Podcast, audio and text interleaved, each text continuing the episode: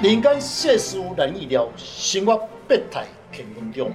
中国堪舆推展协会昊天书院笑谈聆听，您进来向各位听众问好，大家好，老师好。说到武术，坊间很多人确实没去了解武术的含义，加上很多媒体的报道，有一些误导，产生了两极化。有的人说很神奇，有的人说很迷信。确实，在民间一些传说，让人很多人无法了解，产生了一些疑问。风水真的可以改变命运吗？其实，人类最需要的是一个好的磁场。所谓好的磁场，就是会由四周的环境所聚集的气流是平稳的，自然人住在里面，对身体有利。脑筋清晰，思想判断正确，就会影响到智慧，带来财运，称为运势。其实运势跟磁场是息息相关的。上集的单元从面向配合住宅，很多听众听了蛮有兴趣的。个人一岁一命二运三风水四地的五读书。先天的命格八字注定，也就是说，你出生那个时刻，你的命运已经天把你注定了。那么，同样的八字的出生，为何命运会不一样？哎，是啊，那个同样的八字啊，我在生活中确实有碰到有两个人啊，他的跟我是同年同日生的，可是我不知道为什么我们两个造化很多，因为两位都是在电子业的大老板啊，有一位啊。他还年终就花了，公司就发给他一栋房子。那你花多少？我、啊、没有，加个逼吗？是，那你就感觉同样的八字为什么命运不一样？是不是？是。好，其实同样的八字会有不同的命运的造化。但相信我们，他同时在医院，同时出生的时刻，在命理的解说，同样的命格。为什么命运的造化会不一样？最直接告诉你你的面相。我们都知道，面相大致遗遗传到父母亲的基因。有的面相的人骨骼比较多，或是父母鼻子比较大，那你的基因是不是鼻子会比较大？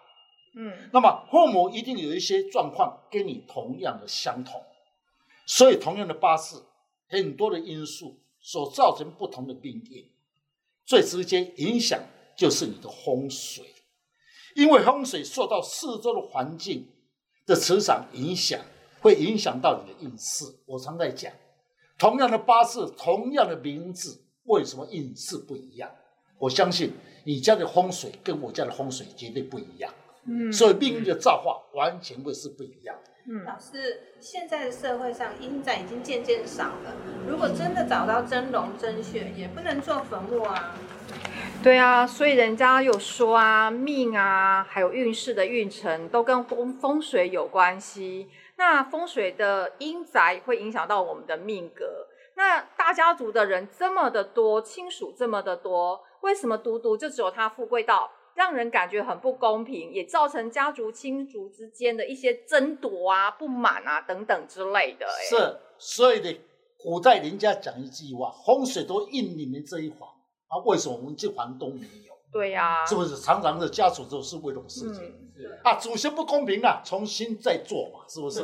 啊，家族是不是为这种事情是在争论嘛？嗯，那么确实，那么我跑遍了大陆、大江南北。台湾也三四十年，那么看到无数的风水宝地啊，比如说我们讲大陆好了，大陆的时候是不是有一个邓小平先生？是。他的主营为什么是印他一个富贵？他是一个大家族，他以前的时候里，他是一个员外级的出身的地，他的祖先当初的时候是一个官。那您看邓小平本身是不是留？国外的，嗯，那以前的时候，百年前的要留国外，是不是不简单？是，一定是员外阶级嘛，对，有钱财嘛，嗯，是不是才有办法嘛？是。那另外一个，也就是以前的时候，大陆有一个吴锦涛主席，他的祖德也是一样的道理。我在好像在二零零七年，那我到了安徽西县去考察吴锦涛家里的祖先。据说啦，吴锦涛的家乡呢，那么在那个地方称为三湖，在大陆蛮有出名的。因为夏代有功名，那么社会上的时候已经占到一席之地。如呢，胡家里面，那么胡开文的时候呢，那么出一个胡开文，是不是上海红亭？嗯，定葬礼。还有一个文学家，我们知道胡适也是在三湖之中。嗯、还有一个就是吴锦涛的家乡。嗯，那么吴锦涛家乡的特别去把它研究，结果呢，他的家乡的风水确实很漂亮。明朝到清朝，上海做生意的人呢，大部分都是西线的人离乡外乡出走，才能创造有一个叫。安徽人叫做徽商，你知道吗？微商就是专门做生意的。对，哦，我想很多人有听过到。嗯，那么其中有一个是中共的领导者总书记吴锦涛的家乡的左营，这是一个很好的风水。那么这些风水为什么有办法印到他们下代的格局？已经这么久了嘛，是不是？好，这个就是风水会印到下一代本身。是那么胡锦涛先生他早就离开家乡了啊。他有没有在那个风水地方出生？这样的风水会影响到他吗？是，奥妙就在这个地方，因为我们所知道，吴锦涛是从上海一带的时候没有在这个家乡出生的，那么他祖先的风水还有祖先的牌位还是留在那个地方。那么我们如果不讲吴锦涛，我们从这个风水的角度来探讨它，确实这块地可以出。文才，那么文才的社会出了很多啊。既然的时候，你们一定会怀疑他没有再住在这个地方。其实主营的风水还是会感应。那么吴景涛家里的家乡本身，当地人称什么叫进士出？你看进士村哦，那么不多。听说呢，明朝到清朝，吴家的祖先呢所留印出的格局不多。三四十位进士而已，吓死人了！真的，真的很多，真的很多。所以从风水角度来看，为什么有这种格局？也就是说，吴锦涛的祖先的风水本身呢，确实一块风水宝地，所带的是以文秀为主。特别下代的人，为什么离乡诸所会的？那么在家乡没办法发展，在外面有发展。那么古代有一句话，有的格局。是出外得到贵格，就是看他外面的格局，他在外格局就带文秀。什么叫文秀？像一支笔的山，很多文秀的笔。嗯，他没有讲出武将资格啊。进士是不是以文秀为主？为主。所以吴锦涛的设立，那么就是以文秀为主。文秀之中要带贵格，也就是说，那山形里面要有石头，还有土。所以在古代里面讲过一句话。石为贵，土为文秀。你看，它是不是先带文秀才在贵吗？是。所以为什么贵中带土，土在文？原因就在这个地方。所以吴锦涛呢，那么一路的时候呢，也没有在家乡出生。从椒江的风水来看，确实文昌笔来朝拜。你看，外面文昌笔来代表，外面的格局代表将来的祖孙在外面的成就。在里面就是里面的成就。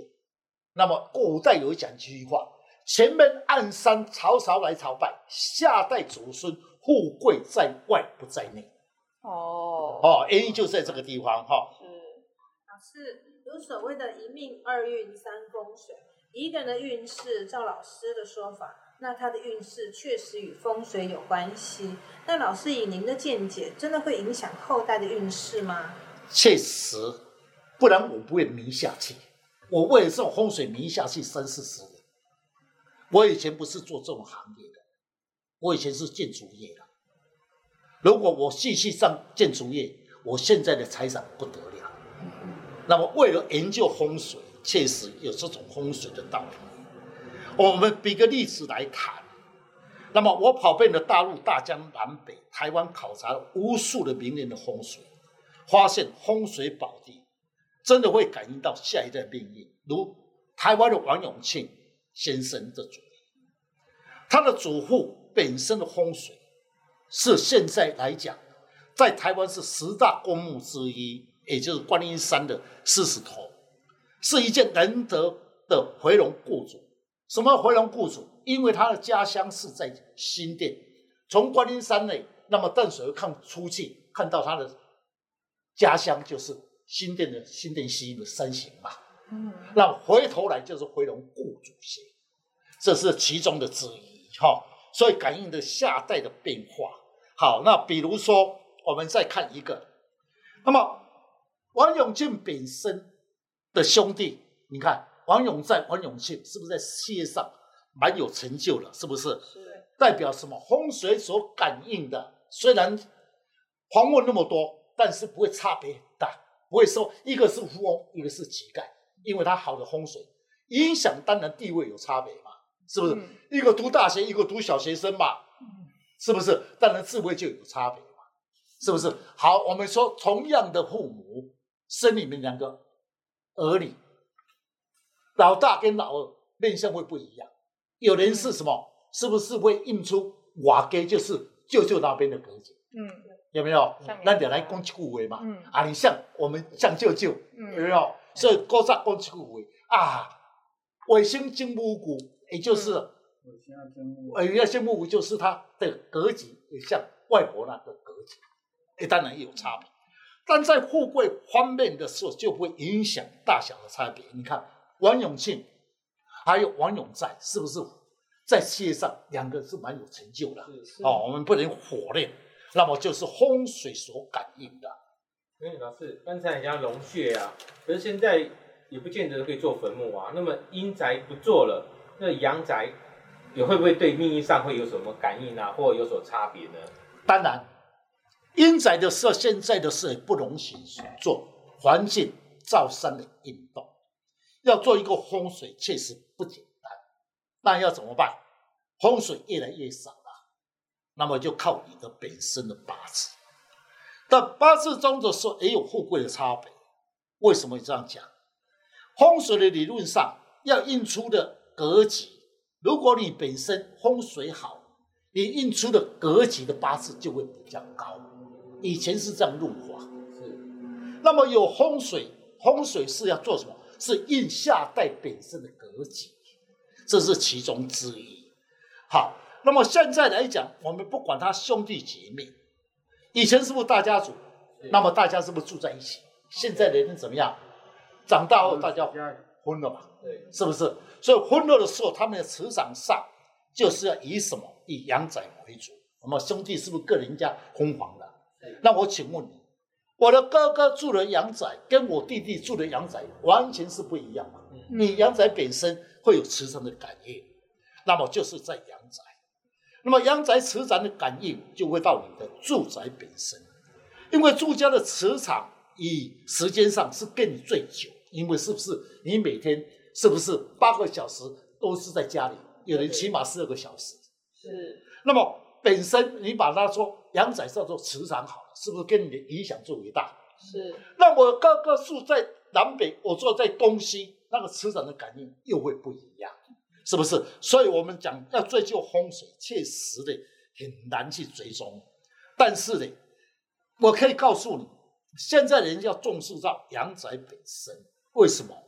因为阳宅本身，我个人可以做主张啊。嗯，风水这么简单啊，弟弟也不答应，你好还是我好？我好的是妈妈移风水，是不是跟你打架？还有我的叔叔了，在堂兄堂弟不好。都是你好，我要把它啊，所以大家是不是为了外面是不是人家在想嘛？家族为了风水地理帮给小嘛？是不是？嗯、那阴宅阳宅是不是我个人可以做主张？是不是、嗯、我自己出钱买的嘛？嗯，所以为什么命运会差别的这么多？嗯，现在古代又有一句话说：你有好的阴宅，一定要有好的阳宅来配合。一般来讲，以我的经验。如果好的风水本身感应出来的，大部分会找的阳宅都会比较漂亮。以我的经验，嗯，那么有的人很奇怪，这个阳宅的找了很久，再找都是磁场不好，那开始我就开始怀疑，真的你的命那么差吗？是不是？那为什么别人会找到好的磁场，你找不到？再把它追踪下去，原来祖先的风水不好。嗯、所以这种比例来讲的是它蛮高的。嗯、好的事情感应你，不好的事情也感应你。所以为什么有人是会气了老半天说，祖先没电，为什么我找的阳宅都不行？那祖先为什么有德，找到好的阳宅？你去慢慢把它追踪，哦，原来风水跟你有很大的关系。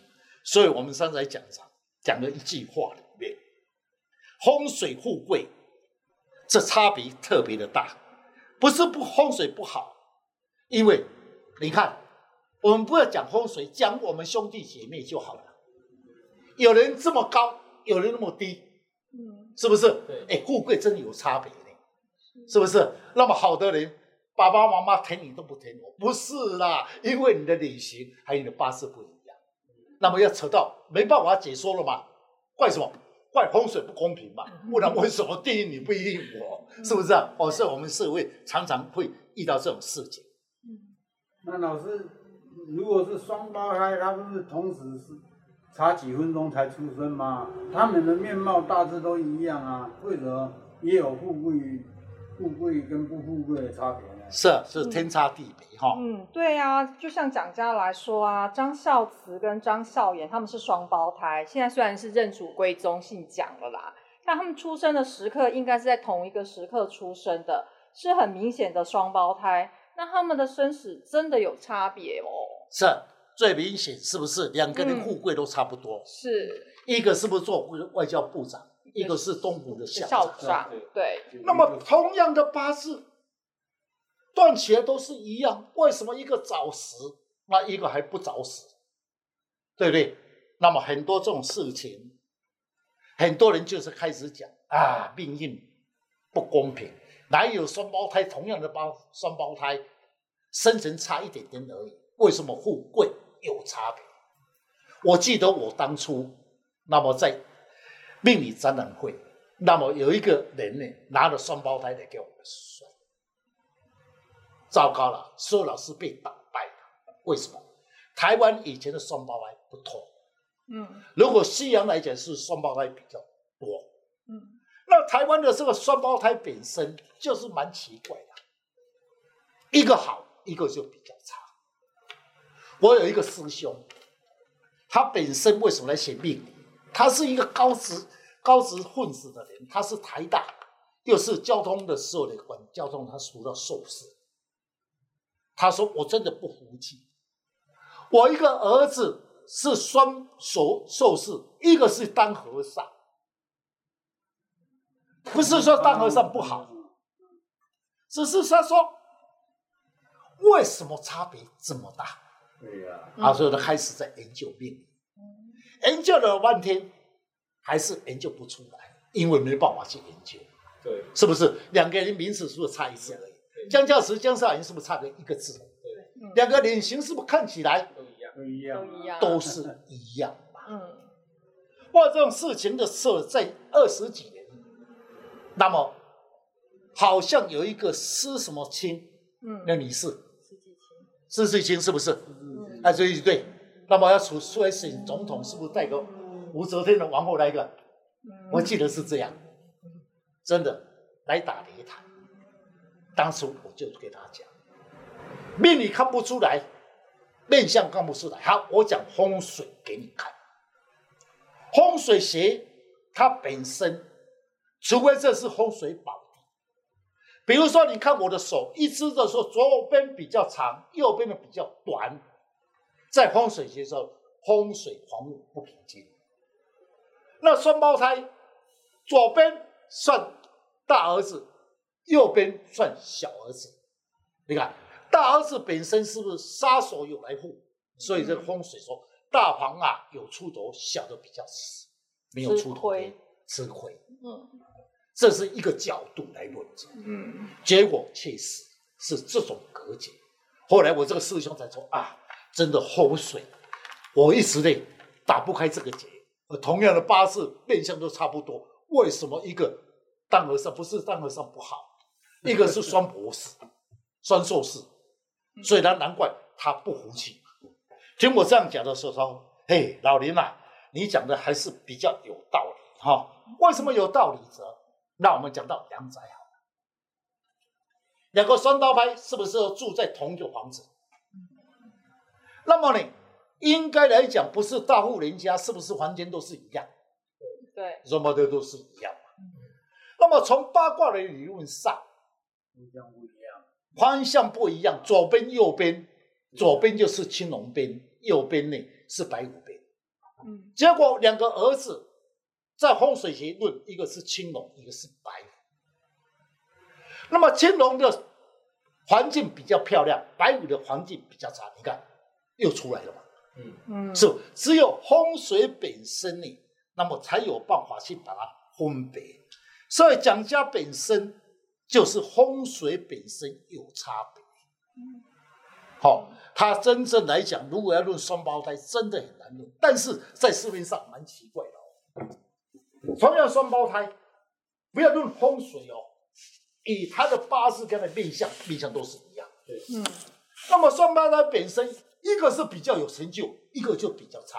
社会上常常看到，啊，比比相西啊，那差在最，嗯，是不是？你在讲讲过这句话，是不是？这个就是风水所影响。没办法解释，只有讲到风水本身。把八字同时的名字差一个字而已嘛，难怪差一个字会差这么多吗？嗯，哎，就是风水本身啊，也就是我常在讲，所以呢，它会产到这种的格局。老师啊，听你这样讲，了阳宅那么重要啊，那现在高楼林立啊，要找到一间好的。风水龙脉那要怎么去找呢？哎呀，现在不可能有龙脉了啦，要也就被破坏掉了啦，搞不好要回五十年前还有机会哦，老师。是，确实。现在来讲，你要找到一个山坡地很漂亮，也不是你想象中说要盖就盖，是不是？是，对吧？山坡地的保护法是不是很严格？是。那么一间三合院的住家确实不容易。有一句话讲过，你的命格。就是讲了一句话：先天命格八定八柱注定，后天运势阳宅来决定。也就是说，你本身我刚才讲嘛，同时在医院里面出生的人，是不是大家都是一样的出身？嗯，那我有没有想到说，是不是名字的问题？啊，名字很简单呐、啊，今天不行，后天我再改一次嘛，再改一次，是不是可以改三次？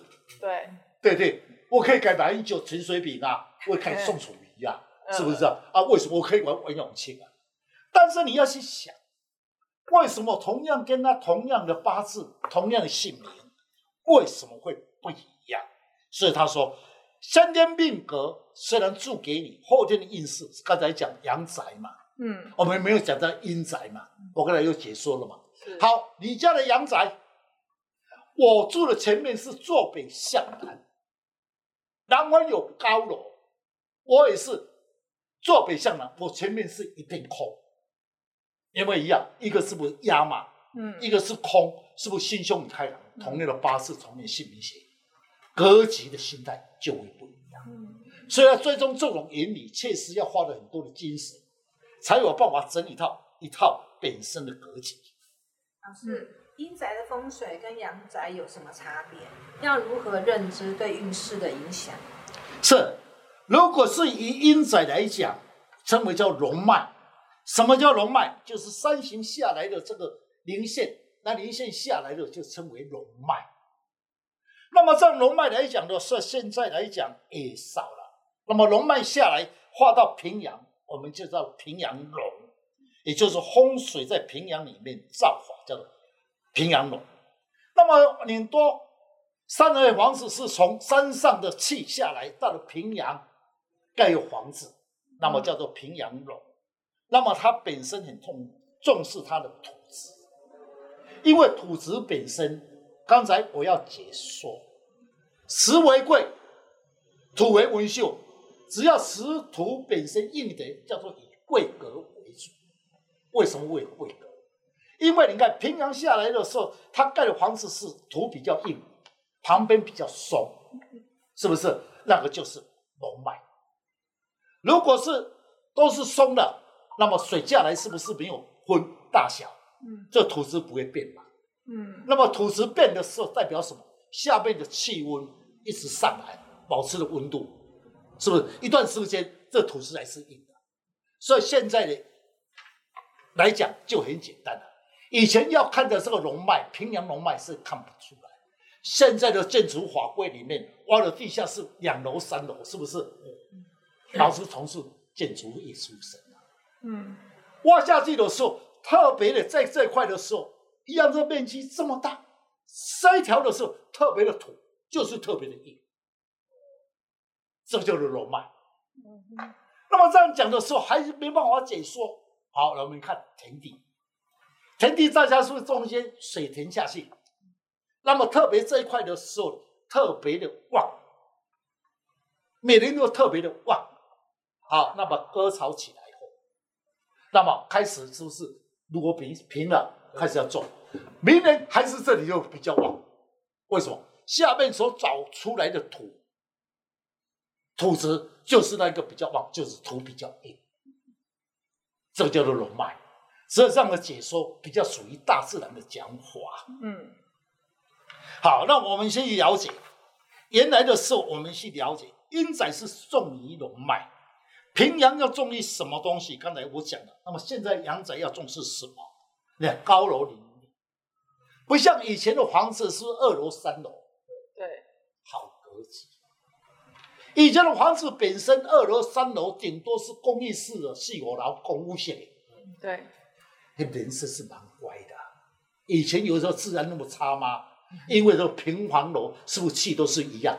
嗯是不是我们做起来是不是比较安定？嗯那么现在来讲的是产生什么高楼林下，有了那么高，以都市来讲，有人是比较低，有人嗯比较高。为什么气会乱？你看风喷到高楼，气是不是在那边转？对，那么我们知道，我们人最需要什么？气是不是平安？嗯哦，不是稳定。对，那我们吹起来是不是大脑左脑右脑不会歪来歪去？是不是？科学家有讲嘛，左脑右脑的思想不一样。如果加上风气又吹你，是不是更不一样？嗯所以现在的人为了这种都市里面高楼大厦，是不是人会走到偏的地方去？嗯去平心是不是大家吻合吗？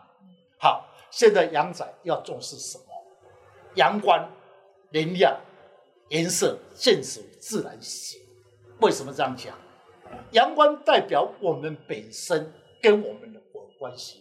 如果这房子都暗着，回家真的好睡觉，因为阳光不会打扰你，是不是？明真睡起来还是迷迷糊糊的，因为没有气嘛，是不是？是啊，阳光太亮，你也睡不了觉，是不是？还有一个什么叫做能量？你看现在的人啊，电气化啦，冰箱啦，电脑是不是辐射性？对，不会影响人类啊？我不相信。你看以前的人住在乡下，没有电气化，是不是大家身体好的不得了？因为它本身受到大自然的土质、树木，是不是中化你本身的格局？是不是？啊，现在是不是辐射性的、啊？现在小孩子晚上睡觉还拿手机在看，不生病也生病，是不是？所以现在的阳宅格局又要讲到什么？讲到那个能量。那么讲到能量，又讲到颜色。为什么讲到颜色？我们人本身都有自己喜爱的男生比较不会偏，女性特别的偏。有女性说：“我不穿红色，我觉得出门没有面子，我怕不自在。”那么有的女生说：“我要穿黑色了，是不是？”显瘦，可以，可以。那么丈夫不知道，嗯他也不要穿红色的，红色好艳啊，怕人的事，人家都看，是不是会嫉妒？穿黑色，哎呀，都没有味道，是不是？为什么要这样讲？因为颜色本身跟你有关系。比如说我的八字，我的八字如果是喜欢火的东西，是不是？所以对我对红色的东西是不是特别喜爱？那么有的人呢？是冬天生的，那么水多，那么忌水就是黑色的。他说我穿黑色，那么有一天一个老师就告诉他：“小姐呀、啊，你身体不好是你穿的颜色，因为你本身是忌水嘛，黑色。嗯，那我没有穿黑色，很不习惯。这个老师很厉害，小姐，听我的话，三个月我保准身体好，不吃中药，不吃西药，叫他穿红色，因为红色对他有帮忙嘛。对，一穿下去就是颜色对他有。这包含的事太多，是不是自然醒？是不是？你看，现在的大楼里面哪有自然醒？什么叫自然醒？以前的房子是不是把旁边阳宅是不是种树木？对，树木要做什么用？树木要告诉你气的问题。如果这边旁边的树木是往这边吹，是不是树枝往这边代表风气从这吹过来？如果树木说直的，是不是风气稳定吗？嗯，所以老师傅就很重视生态学，他是不讲可以，一讲他就没有红包了嘛。好，这样了解了吧？好，了解那。老师现在的都市阳宅是不是受到四周环境的影响呢？是确实。以阳宅学来论则，现在的阳宅应该要种在四周的环境。我刚才讲嘛，以前是三楼四楼嘛，嗯那你为什么会受到不一样的影响？我比个例子，我家是坐北向南，你也坐北向南，我家的南方是不是一栋高楼大厦？那我是三楼。第一点是不是你南方的气被挡住了？对二是不是有压迫感？对，那么在阳宅学里面，家的前面明堂有大楼，你的事业一直冲不出去。好，现在我也刚刚坐北向南，我前面是一片空地，心胸好好格局，但是不好，为什么？与世无争，心中在空囊，也，不好。嗯那从这一点我们就了解，原来是什么？现在阳宅格局最主要是不是说四周的环境的物体影响到你，是不是？那很多人不知道啊，我是什么生肖啦，啊，我要做什么方位，那是错误的观念，那是以前的想法。以前什么重男轻女，都是以男为主，配孝。现在你的是赚钱比你还要好，对不对？不公平了吧？是不是？所以现在的易经环境学里面，那么就会影响到你。那么将影响到你，也就是影响到你的运势。因为运势的时候，你有所旺，自然你的阳宅就会走到外面。能够讲嘛？哎，人啊，往为中间哦，做什么事情都顺利，是不是？是人的在衰的时候，出气的时候呢，那么环境等不到，会提到说狗屎，我告诉你，是不是？我们常常讲这句话嘛。是啊好你挡得住啊。对对是，所以应该是要配合阳宅跟运势一起的论。嗯，老师，那我们上一集有讲到好的三合院啊，例如上次有提到那个苗栗西湖的刘家嘛，那他是不是因为磁场的关系而产生了很多的医生跟下一代的公民，在社会上也有不错的成就，但他们大多那个房子也没那么大，也住不了那么多人，很多人都没有住在这三合院里面，所以嗯，我还是想不太通哦，因为杨仔刚刚有提到。呃，住在里面的感觉，那这样的感觉又没有住在里面，那老师你有何见解呢？是，所以呢，我们呢这一次的时候准备去看三合院。那么三合院的时候，刚才你讲的，那么刘家本身是个三合院，小小的三合院，在社会上不多，出了三四十位医生。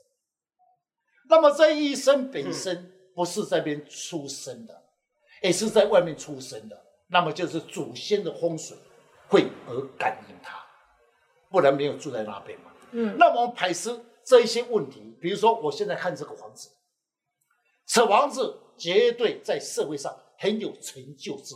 为什么？就是风水本身的感应。结果打听下来，真的，他们下代的祖孙都是蛮有成就。就是这样的害死我，我才在研究了三四十年，一直迷下去。这个就是原因之一。好，那我们再来看另外一个讲法：风水宝地。什么叫风水宝地？风水宝地要做什么用？它本身是要印在下面的功名。那我刚才有讲过，我跑遍了台湾、大陆、大江南北，看了一些格局都蛮高的。他们大部分都离乡出走，比如邓小平，他早就离乡，他。当到这么高的阶级，回家乡才两次，那么高的格局。吴锦涛得到总书记才回家一次，他就代表没有什么出身嘛。那我们排排刚才讲，我们排排他们大人物，从他的家里的风水来看，说你下一代不得了，只是讲不出来他是总书记而已嘛，是不是？所以代表风水本身呢，那么确实可以影响到下一代本身的格局，也就是说，祖先的风水本身可以论到下一代。也是受风水的磁场的感应。那么现在的人的命运，确实很多的学术而论，那很复杂，因为时代已经不同了，很多人不相信风水地理，这时代确实已经改变。若要去追踪，确实很难。你看，我有没有我的年轻人说我没有住在这里呀、啊？哎，我是云林人，我家里人，对不起，我爸爸妈妈就在台北了。嗯，对啊，是不是？很多人说。那我们讲台湾叫啊大陆的，有人已经离开、嗯、啊。比如说，有的人从民国三十六年来的时候，大陆人士从移到台湾来，那么他们的祖先是不是就在大陆？嗯，我就是这样追踪。很多格局里面将军不算，那么这些格局来讲，很多的立法委员不是将军的，立法委员是不是以前都是富贵弄钱买的？你也知道，国民党当时时代。有事的人就做立法委员，所以这些老兵最可怜哈、哦，来的时候打仗都没有分到，对不对？嗯。那么回去把它追踪，你看十个里面八个里面家里的风水都是很漂亮。我一路追踪了十几年，发现原来风水本身的感应，现实会引导下一代的格局。老师，听你这样讲啊。我们的八字命运啊，跟风水是密不可切的。可是因为现在种种的原因啊，慢慢的潮流都会改变成火葬啊、花葬、海葬啊。若是经过一段时间，然后有这种葬礼的因素啊，没有办法就去看它的风水的话，那又如何去论它呢？是，确实。现在的时候，我常在讲百门风水，只有一门做，其他的花葬、树葬、火葬。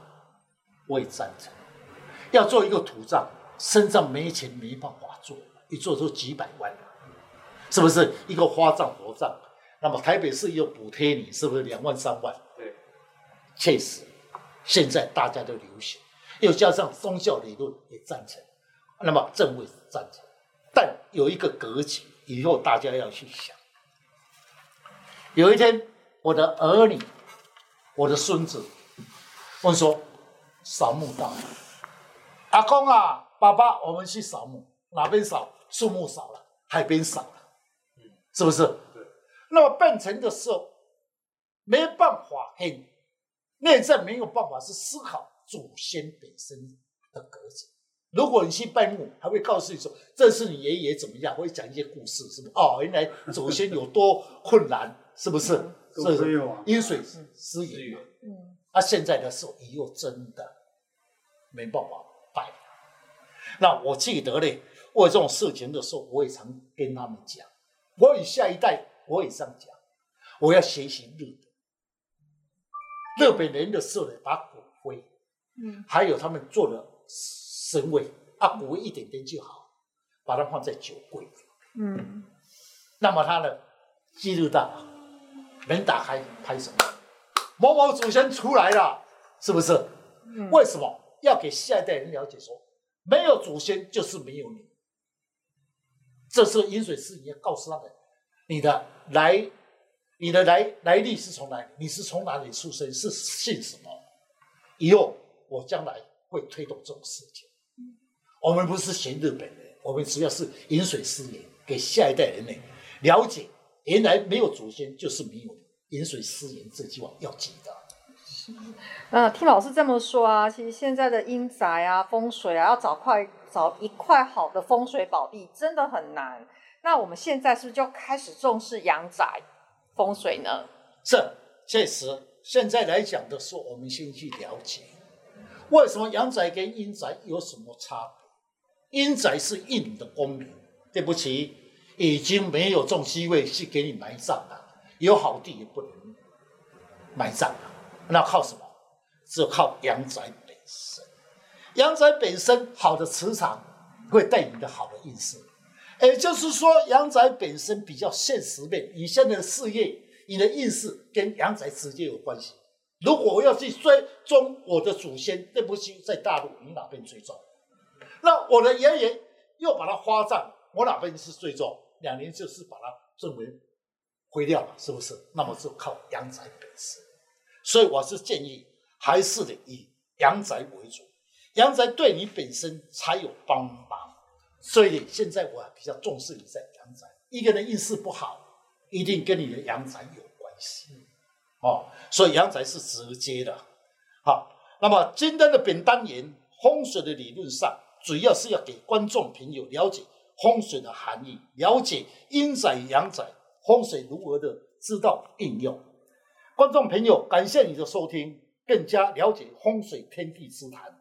我们平常的生活上增加一些知识。中国汉语协会昊天书院祝大家平安，大家好，谢谢老师。